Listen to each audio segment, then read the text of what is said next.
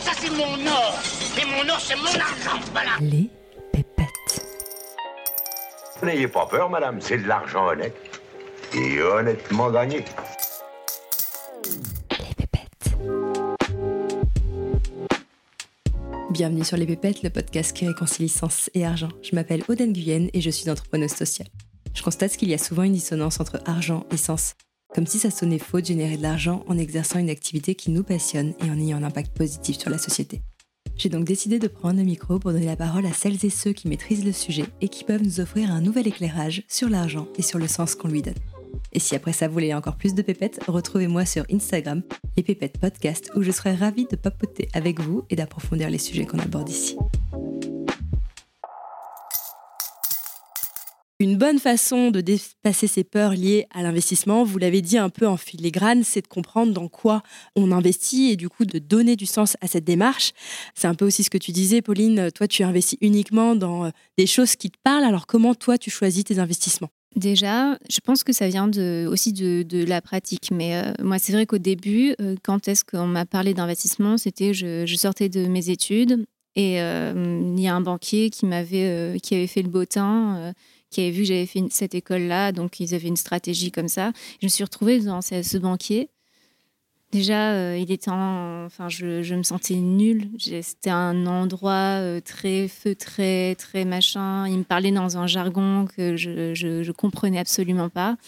Et je sais que finalement, j'ai signé, mais je sentais que j'ai signé, je comprenais rien, juste par honte de pas comprendre. Et lui me disait, euh, mais si c'est bien, je signais j'ai rien perdu, mais j'ai rien gagné. Hein. Je me suis rendu compte euh, bien des années après que en fait, euh, c'était euh, c'était vraiment pas un bon produit dans lequel il fallait investir. Et je pense que ça, c'était très, paralysant. Et je pense qu'on sera tous confrontés à ça, même moi encore certainement.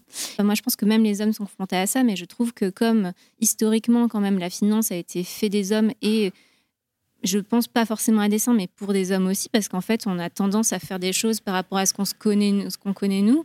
C'est vrai qu'on sent beaucoup qu'on a un utérus quand on commence à investir. Euh, moi, je me souviens euh, quand j'ai acheté euh, mon premier mon appartement.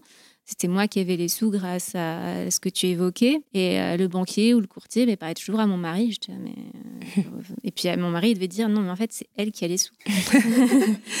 Ok, d'accord.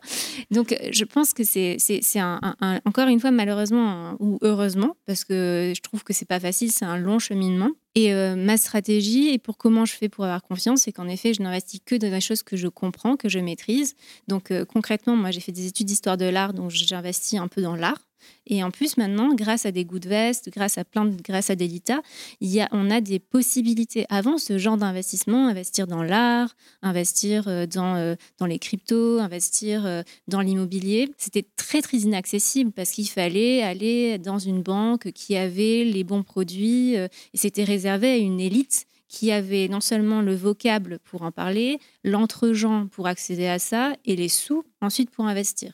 Aujourd'hui, grâce à Internet, il y a plein de mauvaises choses qui sont arrivées, mais plein de très bonnes choses. Et on a des, solutions comme Goodvest, par exemple, qui permettent de rendre ça beaucoup plus intelligible, beaucoup plus accessible, parce qu'on peut commencer à petit niveau. Donc, euh, euh, je pense que, encore une fois, règle de base, qu'est-ce que je mets de côté? C'est quoi mon matelas de sécurité? Une fois que j'ai eu mon salaire, j'ai mis de côté pour mon matelas de sécurité, qu'est-ce qui me reste pour pouvoir investir? Et après, ce, que, ce qui me reste pour pouvoir investir, comment je le répartis dans des choses qui me parlent. Moi, en l'occurrence, donc si vous me demandez, j'investis dans une assurance vie pour préparer ma retraite parce que je pense que je n'en aurai pas. j'investis aussi dans un PEA, donc c'est sur les marchés, donc c'est de la bourse. Euh, et ensuite, j'investis dans l'art, dans des startups et en crypto aussi. Mais c'est l'art, les startups et les cryptos, c'est ce que tu disais, c'est plus un momentum, c'est plus pour faire quelque chose qui me parle à moi. Et dans l'art, par exemple, par quelle plateforme tu passes? Je passe par Masterworks, qui est une plateforme américaine euh, et qui permet d'investir dans une fraction d'une œuvre d'art. Oui, parce que quand on dit art, on s'imagine tout de ah suite euh, la Joconde. J'ai pas, plein de pas plein de tableaux, j'ai pas les richesses pour ça euh, dans chez moi, donc c'est vraiment ça me permet d'investir dans une fraction d'art. En fait, ce que je trouve intéressant dans Goodvest et particulièrement dans l'ITA, c'est qu'on redonne de l'importance finalement euh, à ce critère d'affinité. Euh, je trouve que jusque-là, quand on choisissait ces investissements, c'était uniquement sur des critères très rationnels, très économiques, des critères liés à la performance. Euh, mais toi, quand on parle, Lina, j'ai plus l'impression que vraiment, ce que tu me disais, tu agis au coup de cœur. tu donnes finalement beaucoup plus de place, de ce que j'entends, à l'aspect émotionnel qu'à l'aspect rationnel. Oui, parce qu'encore une fois, il s'agit d'investissements qui sont une infime partie d'un placement global. En fait, ce que je me demande, c'est est-ce que tu aurais pu investir aussi une partie de ton argent en assurance mmh, vie, euh, dans un PEA, mmh. euh, faire comme Pauline? Mais en fait, le fait d'investir dans des choses, comme tu dis, tangibles, mmh. palpables, qu'est-ce que ça te procure? Est-ce que ça te, finalement, est-ce que ça te donne plus de plaisir que, et de sens que si tu le faisais euh, voilà, dans une autre solution d'investissement? Oui, oui, complètement. Je pense qu'on a, on a aussi dans euh, la compréhension, enfin dans notre éducation financière, euh, là, je pense que c'est global, un rapport à, la finance qui est très froid et, euh, et aussi on, a une, un storytelling de la finance qui fait que ça va pas nous parler, quoi. Justement, et je pense que c'est quelque chose sur lequel on est aligné aussi avec Goodvest en tant qu'acteur d'une finance plus responsable, c'est de se dire que c'est pas une finalité et que il faut pas oublier que la finance est un outil économique et que l'outil il peut être dirigé euh, vers plein de finalités et notamment des finalités euh, de transition écologique et sociale.